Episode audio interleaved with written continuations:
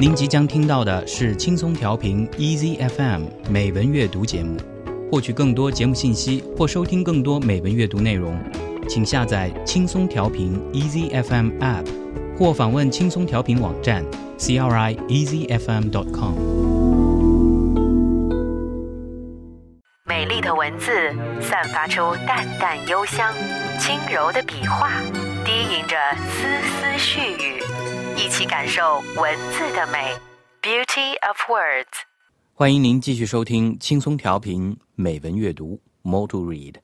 下面让我们一起来感受 Beauty of Words。罗伯特·史蒂文森，一八五零年出生，一八九四年去世，英国著名的小说家、小品文作家。他一生周游各地，创作了大量短篇小说、游记和小品文。史蒂文森非常注重作品的形式美感和浪漫格调。其想象奇妙，文笔优美，情趣生动，受到许多人的喜爱。在上一期节目中，我和大家一起分享了由罗伯特·史蒂文森所写的一篇散文《厄尔杜拉多》的上半部分。那么，在今天的节目中，我们继续来把这篇文章读完。这篇文章呢，也是他最受称道的一篇散文杰作。中文版本由张炳飞翻译。《El Dorado》by Robert Stevenson。厄尔杜拉多，罗伯特·史蒂文森。Happily, we all shoot at the moon with infectral arrows. Our hopes are set on inaccessible El Dorado. We come to an end of nothing here below. Interests are only plucked up to sow themselves again, like mustard. 幸亏我们的各种射月摘星的虚妄追求也没有实现。我们把希望寄托在那无法企及的厄尔杜拉多上。我们在世上尝试一事无成，利息一旦收回，又抛洒出去，仿佛芥子一般。You would think when the child was born there would be an end to trouble, and yet it is only the beginning of fresh anxieties. And when you have seen it through its teething and its education, and at last its marriage, Alas! It is only to have new fears, new quivering sensibilities with every day. And the health of your children's children grows as touching a concern as that of your own. 你也许认为孩子出生后烦恼就会没有，殊不知这只是新的忧虑的开始。 而当你看到他长了新牙、念了书，最后又结了婚，唉，这只会使你有新的烦恼使你更加揪心，而且天天如此。你那孩子的孩子的健康状况，犹如你自己一样，让你牵肠挂肚。Again, when you have married your wife, you would think you were got upon a hilltop, and might begin to go downward by an easy slope. But you have only ended courting to begin marriage. Falling in love and winning love are often difficult tasks to overbearing and rebellious spirits. But to keep in love is also a business of some importance, to which both man and wife must bring kindness and goodwill. 再比如，当你结婚时，你以为自己已走在山顶上，可以轻松走下坡路了，但你只是结束求爱， 开始婚姻生活罢了。坠入爱河和赢得爱情，对于桀骜不驯的人来说，往往很难。但是保持爱情也不是一件容易的事。要做到这点，夫妻双方都得真诚相待。The true love story commences at the altar, when there lies before the married pair a most beautiful contest of wisdom and generosity, and a lifelong struggle toward an unattainable ideal unattainable? Ire, surely unattainable, from the very fact that they are two instead of one. 真正的爱情开始于祭坛，这时摆在新人面前的是一场比智慧、比气度的、充满魅力的竞赛，一次无法实现的追求理想的奋斗。无法实现？啊， 当然无法实现，因为这毕竟是两个人，而不是一个人。of making books there is no end, complained the preacher. and did not perceive how highly he was praising letters as an occupation. 谈到写书，永无完结。传道书的作者曾抱怨道：“他没想到这成了赞美文学这行业的最恰当的话了。” There is no end, indeed, to making books or experiments, or to travel, or to gathering wealth. Problem gives rise to problem. We may study forever, and we are never as learned as we would.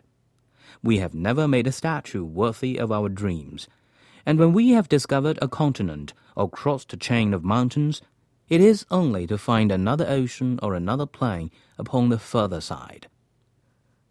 的确，写书、 做实验、旅行或发财都永无止境。问题接着问题，我们可能一辈子都在学习，但未必会如我们期望的那样渊博。我们从来不曾塑造过一份依我们梦想那样完美的雕像。当我们发现一个新大陆或跨过一座座山时，我们就会看到大陆之外有大海，大山之外有平原。In the infinite universe, there is room for our swiftest diligence and to spare. It is not like the works of Carlyle, which can be read to an end. even in a corner of it, in a private park, or in the neighborhood of a single hamlet. The weather and the seasons keep so deftly changing that although we walk there for a lifetime, there will be always something new to startle and delight us. 在这个广阔无边的宇宙中，最敏捷、最勤奋的人 也无法环游到每一个角落。这不像卡莱尔的作品那样可以读完。即使在一家私人花园或某个小村的附近，其中的一个小角落，那里的气候、天气变化如此万千。尽管我们一辈子都出入其间，一些料想不到的新鲜事儿还会使我们惊喜不已。There is only one wish realizable on the earth, only one thing that can be perfectly attained death. And from a variety of circumstances, we have no one to tell us whether it be worth attaining. 世上只有一个愿望能实现，只有一件事能完美的完成，死亡。可惜由于各种原因，没人能告诉我们这事是否值得完成。A strange picture we make on our way to our chimeras, ceaselessly marching, grudging ourselves the time for rest, indefatigable, adventurous pioneers. 在通向我们种种幻象的旅途中，一幅怪异的图像呈现在面前：永不停息的前行，片刻也舍不得耽误。那些不知疲倦、充满冒险精神的先驱者。It is true that we shall never reach the goal. It is even more than probable that there is no such place. And if we lived for centuries and were endowed with the powers of a god, we should find ourselves not much nearer what we wanted at the end. 诚然，我们永远无法到达目的地，更可能世上本无此类地方。纵使我们寿可千年，拥有上帝的万能，我们会发现自己离希望还很远很远。 O toiling hands of mortals, O unwearied feet, traveling in a not weather. Soon, soon, it seems to you, you must come forth on some conspicuous hilltop, and but a little way farther, against the setting sun, descry the spires of El Dorado. 哦，人们不停的劳作，他们那不知疲倦的双腿，不知要走到哪里去。快了，快了， 你觉得自己快到一座壮丽的山顶，而且只要再走一程，在夕阳西下的地方，你就会看到厄尔杜拉多的楼台。Little do you know your own blessedness, for to travel hopefully is a better thing than to arrive, and the true success is to labor. 人们对自身幸福的认识太少了，因为满怀希望的旅行胜过抵达，而真正的成功在于劳动。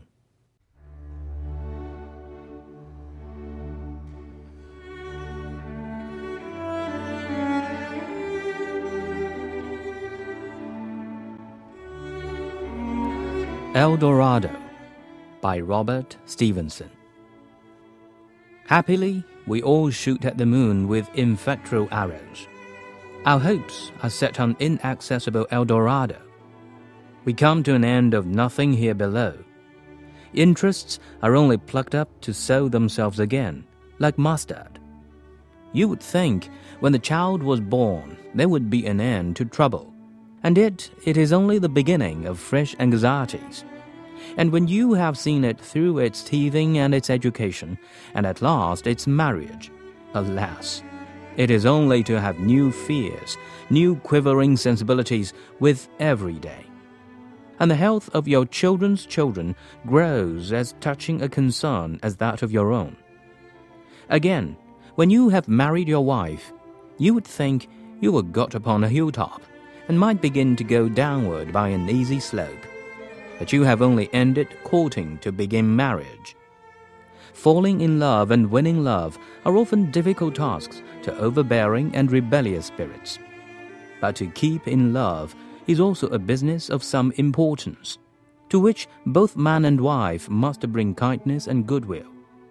The true love story commences at the altar, when there lies before the married pair a most beautiful contest of wisdom and generosity and a lifelong struggle toward an unattainable ideal. Unattainable? Aya, surely unattainable, from the very fact that they are two instead of one. Of making books, there is no end, complained the preacher, and did not perceive how highly he was praising letters as an occupation. There is no end, indeed, to making books or experiments, or to travel or to gathering wealth. Problem gives rise to problem. We may study forever, and we are never as learned as we would. We have never made a statue worthy of our dreams. And when we have discovered a continent or crossed a chain of mountains, it is only to find another ocean or another plain upon the further side. In the infinite universe, there is room for our swiftest diligence and to spare. It is not like the works of Carlyle which can be read to an end. Even in a corner of it, in a private park, or in the neighborhood of a single hamlet, the weather and the seasons keep so deftly changing that although we walk there for a lifetime, there will be always something new to startle and delight us. There is only one wish realizable on the earth, only one thing that can be perfectly attained death and from a variety of circumstances, we have no one to tell us whether it be worth attaining. A strange picture we make on our way to our chimeras, ceaselessly marching, grudging ourselves the time for rest, indefatigable, adventurous pioneers. It is true that we shall never reach the goal.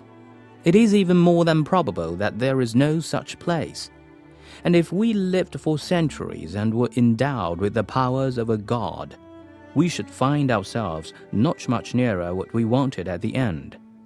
O toiling hands of mortals, O unwearied feet traveling in a not weather!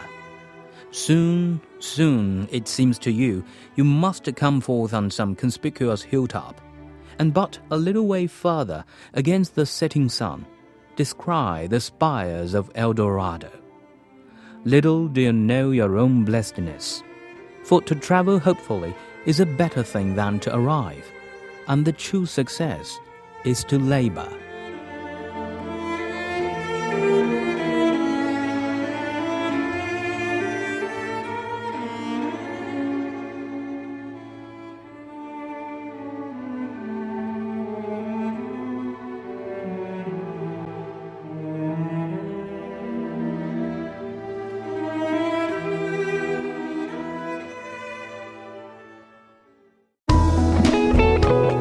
感谢您收听来自轻松调频 Easy FM 的美文阅读节目。您可以下载轻松调频 Easy FM App，或访问轻松调频网站 crieasyfm.com 收听更多轻松调频精彩节目。您也可以关注轻松调频官方微博和微信，了解轻松调频动态，参与轻松调频活动。